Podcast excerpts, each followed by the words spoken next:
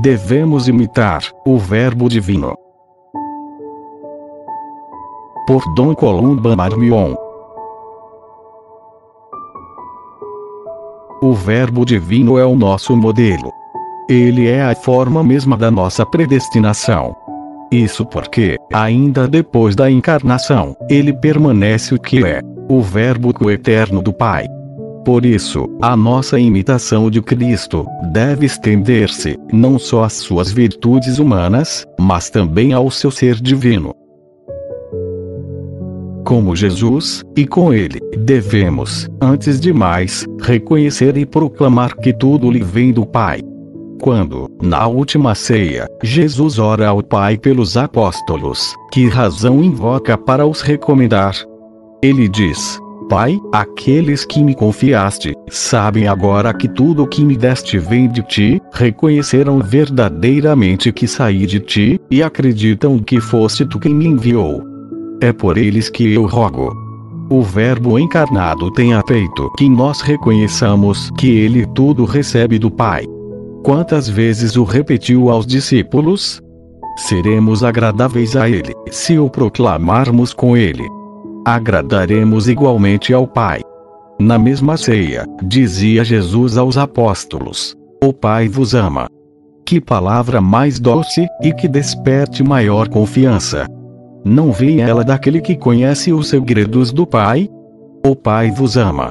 E qual o motivo?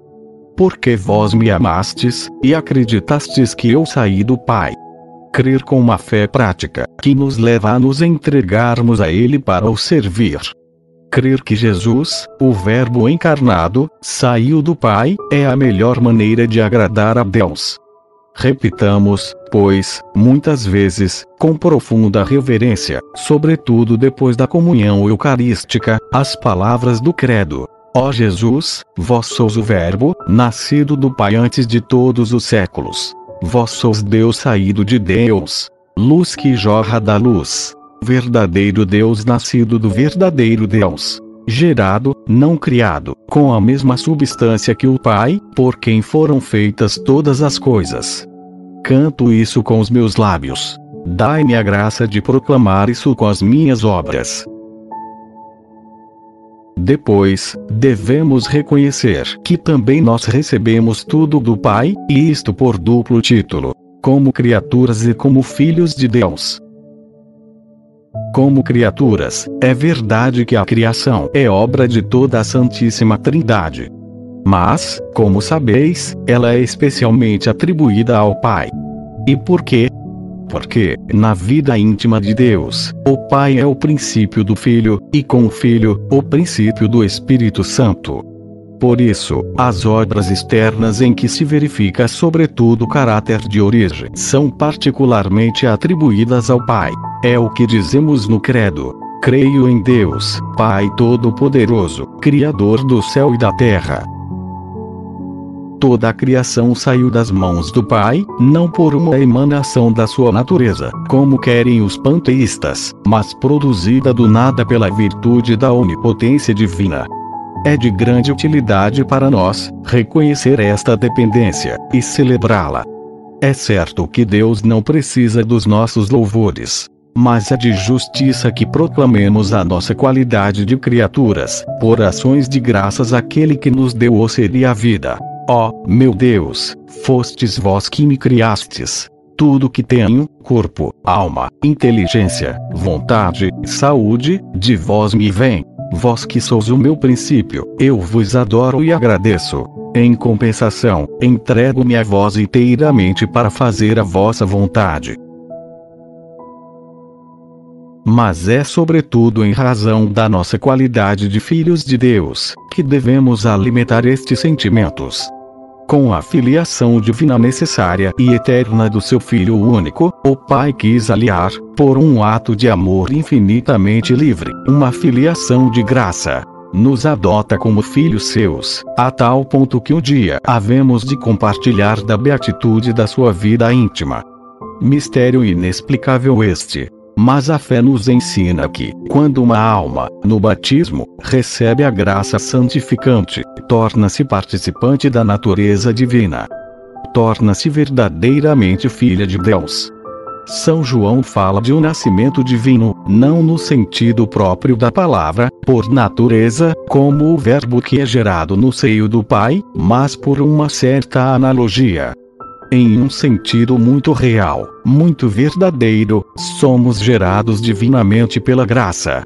Com o Verbo, podemos dizer: Pai, sou vosso filho, de vós eu saí.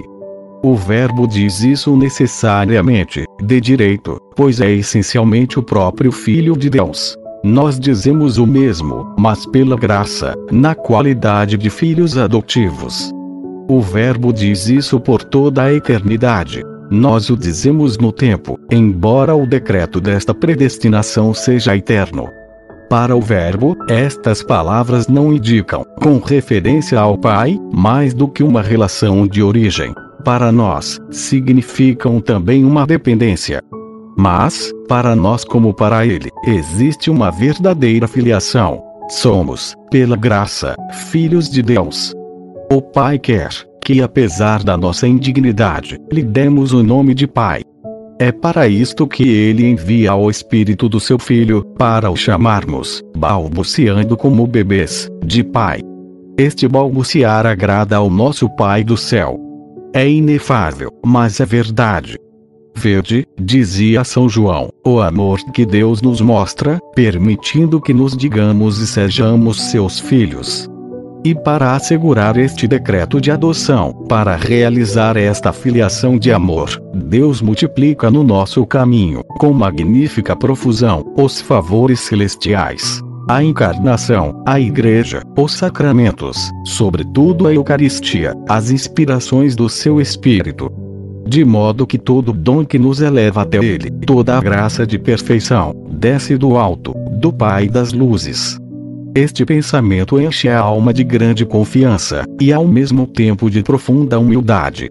Se assim me posso exprimir, devemos fazer partir de Deus toda a nossa atividade, e depositar a seus pés todos os nossos pensamentos, todos os nossos juízos, todas as nossas vontades, de modo a só pensarmos, julgarmos, querermos, e operarmos como Deus quer. Não era assim que procedia Jesus? Verbo encarnado, nada fazia, dizia a ele, que não visse o Pai fazer. Assim devemos proceder nós, nas devidas proporções.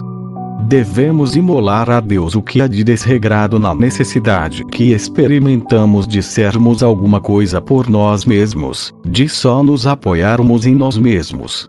Para isto, antes de tudo o que fizermos, imploremos o auxílio do nosso Pai dos céus, como fazia Jesus. É esta a homenagem prática pela qual reconhecemos a nossa dependência para com nosso Pai, que é também nosso Deus, proclamando, como Jesus, que tudo quanto temos, o recebemos do Pai. Devemos, ainda, imitar o Verbo, enquanto imagem do Pai. Diz-nos a Sagrada Escritura, que Deus nos criou a sua imagem e semelhança como criaturas, trazemos em nós os vestígios do poder, da sabedoria e da bondade divinas. Mas é sobretudo pela graça santificante que nos tornamos semelhantes a Deus. Como diz Santo Tomás, esta graça é uma semelhança participada da natureza divina.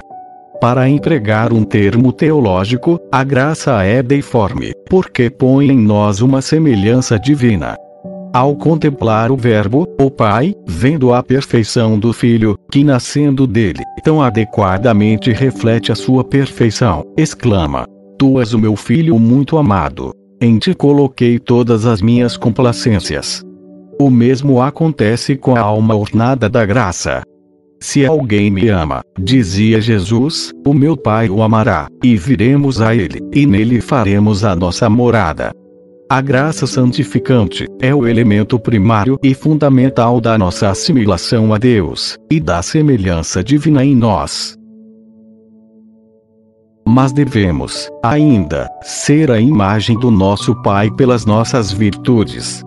O próprio Jesus Cristo nos disse isso. Sede perfeitos como o vosso Pai Celeste é perfeito. Imitai a sua bondade, a sua mansidão, a sua misericórdia, e assim reproduzireis em vos os traços divinos. Sede, repetia São Paulo depois de Jesus, sede os imitadores de Deus, como convém a filhos muito amados.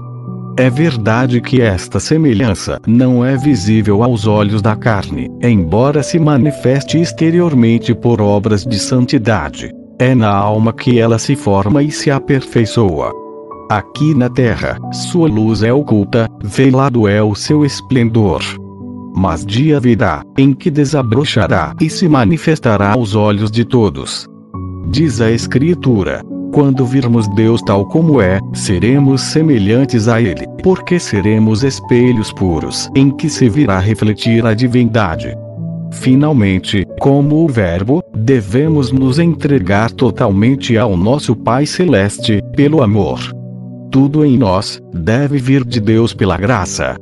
Tudo em nós deve voltar para o nosso Pai por um movimento de amor. É preciso que Deus seja, não só o princípio, mas também o fim de todas as nossas obras para que as nossas obras sejam agradáveis ao nosso Pai dos céus, é necessário que sejam animadas pelo amor.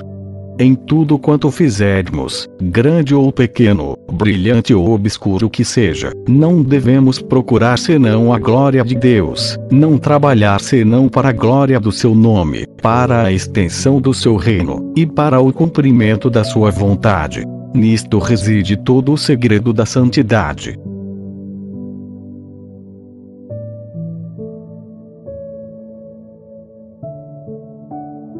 Obrigado por ouvir mais esse episódio do podcast A Espiritualidade Católica. Deus te abençoe sempre. Se você deseja ouvir mais episódios, visite o site espiritualidadecatólica.com. Obrigada.